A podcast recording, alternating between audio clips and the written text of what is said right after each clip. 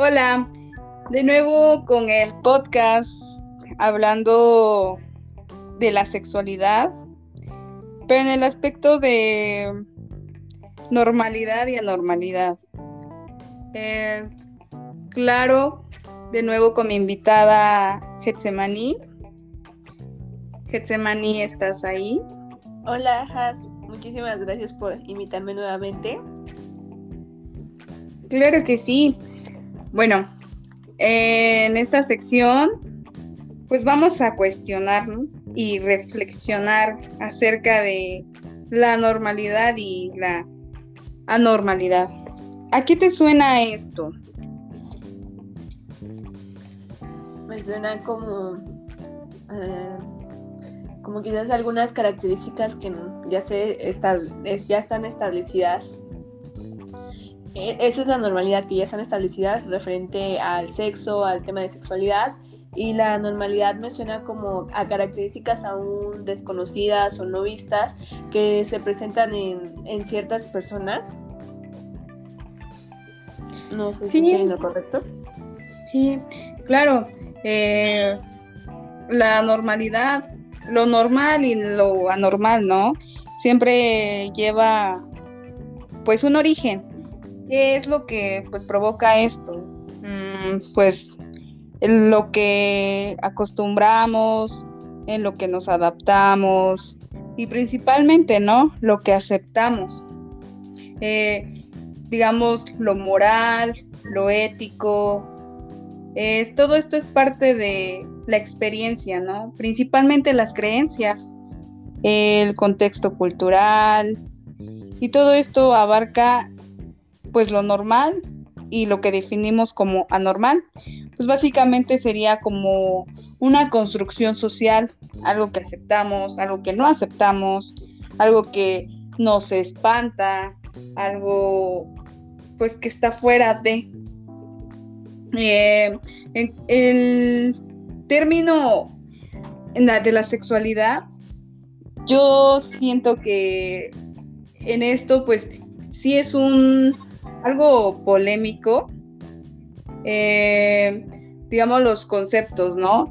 Eh, pues la sociedad a menudo percibe o etiqueta lo normal como bueno, lo anormal como malo.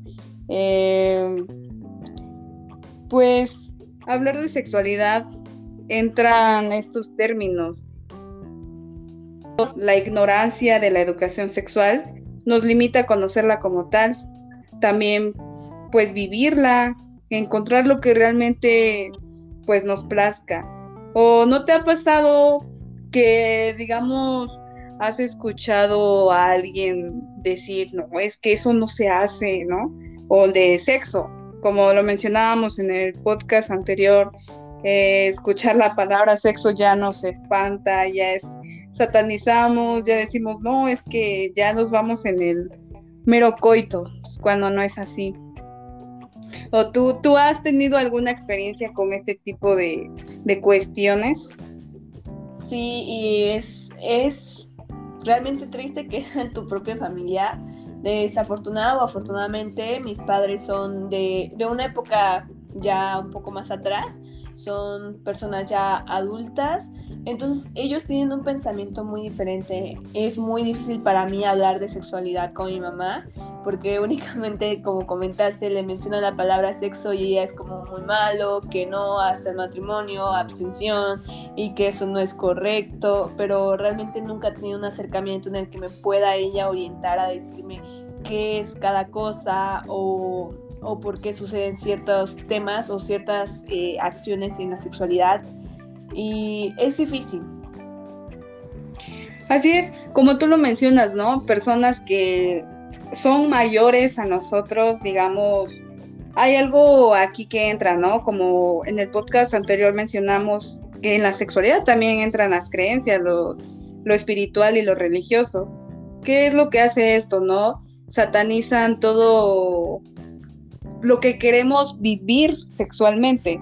Eh, pues digamos, algunas posiciones, estamos acostumbrados, este, no, pues es que se tiene que ser así, o vamos creciendo con esas creencias, ¿no? De, pues solamente la sexualidad se debe de vivir así, se debe mm, con una sola persona, pues cuando realmente podemos tener una vida sexual libre, experimentar lo que realmente nos plazca, lo que realmente nos llene de placer, lo que pues nos haga sentir bien, libres de poder experimentar nuestra vida sexual. Mm, por ejemplo, ¿no? Eh, la homosexualidad es un principal, es algo polémico, es algo súper juzgado. Digamos, a ti te ha tocado ver a personas este, discriminadas por su orientación sexual. Sí, sí me ha tocado y eso es eh, tanto como ese pensamiento homofóbico eh, lo han tenido adultos y personas de mi edad, ¿no?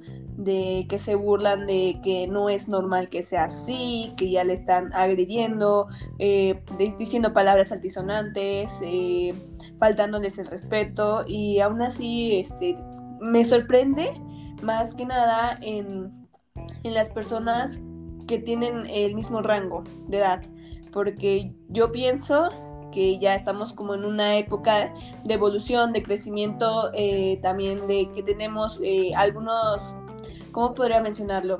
Algunas, algunas otras creencias, ¿no? Que estamos tratando de romper todos esos tabús que ya nos fueron impuestos, pero sin embargo no los culpo porque también depende mucho en el entorno en donde ellos vivieron. Sí, pues también es por causa de que pues nosotros mismos nos vamos aceptando, ¿no? Actualmente pues creo que ya somos como una sociedad un poquito más abierta, pero sin embargo hay cuestiones ahí que pues como ya lo había mencionado, en la forma en que nos desarrollamos, en las creencias con las que vamos eh, escuchando, viviendo, pues aún se conserva todo esto. Pero pues realmente te pones a pensar, ¿no?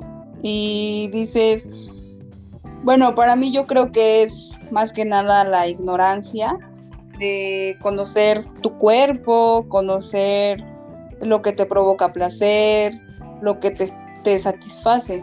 Mm, creo que no muchas personas conocen esto. Digamos, hay veces que he escuchado, no, no, pues es que las mujeres eh, no se masturban o una mujer escucha hablar acerca de la masturbación, es que eso es de los hombres, eh, pues yo no soy así, yo no tengo una mente cochina, y entonces lo etiquetamos, ¿no? De que pues eso no, o pues con cuestiones fuertes también, ¿no? Una mujer que vive su vida sexual abiertamente, ¿no? De que pues no le causa conflicto.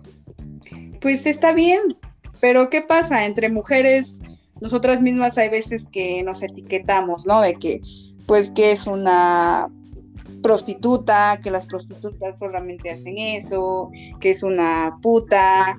Incluso eso hace que, pues, también los hombres tomen esa etiqueta hacia nosotras.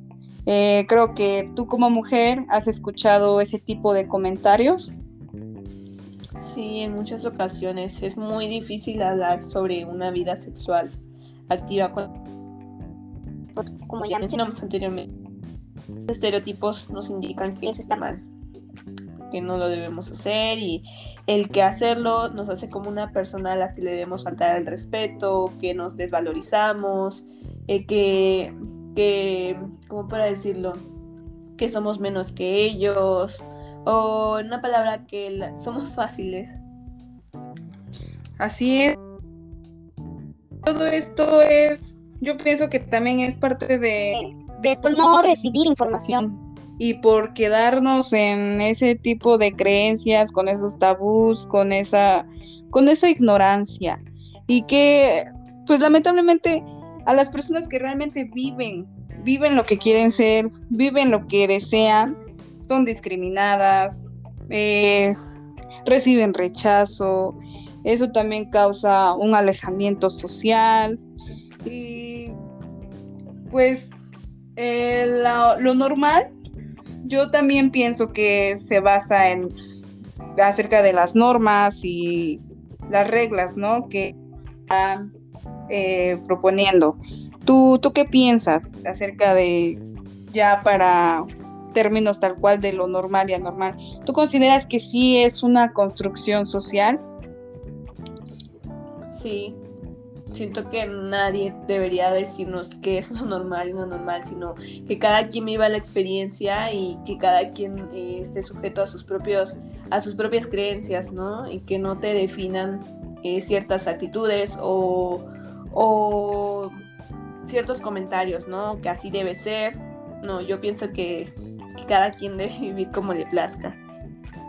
Así es, y más que nada, ¿no? Dejar todos esos prejuicios, ¿no? Con los que vamos, este, creciendo y que siento que también nos limitan. Todos esos prejuicios pues vienen de las creencias, de todo, todo lo anteriormente mencionado. Entonces también nos limitan a conocernos a nosotros mismos y también de conocer a las personas y eso nos hace etiquetar más que nada. Pues entonces, ya cerrando esta sección, eh, creo que mm, nos ponemos, entramos en el término que sí es una construcción social. Es algo que nosotros vamos generando. Y estás de acuerdo que, que debería de cambiar en ciertos aspectos. Así es, Has.